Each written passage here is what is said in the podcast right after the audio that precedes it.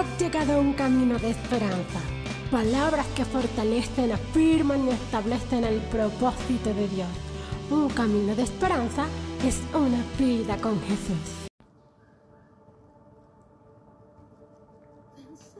Damos gloria a Dios en esta hora y damos gloria al Dios Padre, al Dios Hijo y al Dios Espíritu. Y damos gloria a Dios por esta nueva oportunidad que tenemos una vez más en este día de poder exaltar y glorificar su santo y precioso nombre. Saber que podemos levantar nuestra mirada, poder ver ese sol de justicia que resplandece en esta nueva oportunidad, en este nuevo día.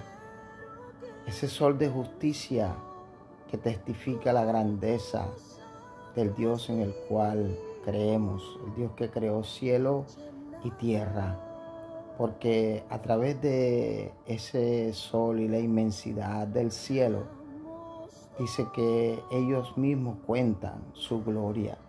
Saber que Él se plació de redimirnos en aquella cruz, sabiendo de que éramos pecadores, que estábamos ajenos a la voluntad y al propósito de Dios, pero ahí fueron cambiados todos nuestros destinos y ahora tenemos un libre acceso a la presencia del Dios Padre y podemos entrar y clamar, Abba Padre, Papito lindo. Saber que ese Dios de amor es el mismo de ayer, de hoy y será por los siglos de los siglos. Y quiero compartir este pasaje que está en el Evangelio de Juan, en el capítulo 7, en el verso 14. Jesús, en medio de la fiesta, subió al templo y enseñaba. Y se maravillaban los judíos diciendo, ¿cómo sabe este letras sin haber estudiado? ¿Cómo sabe este letras? Jesús, tomando los rollos,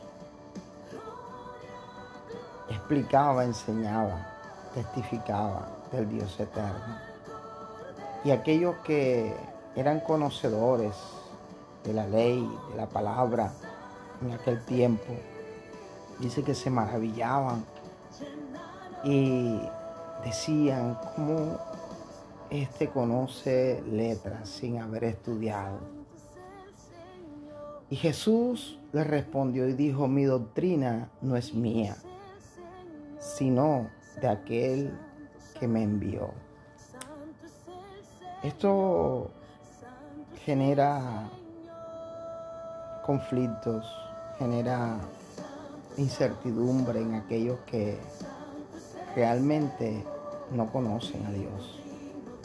Cuando se expone la palabra, cuando se predica la palabra de Dios, el mensaje del Evangelio y del reino, esto causa admiración en algunos, pero causa disgusto en otros.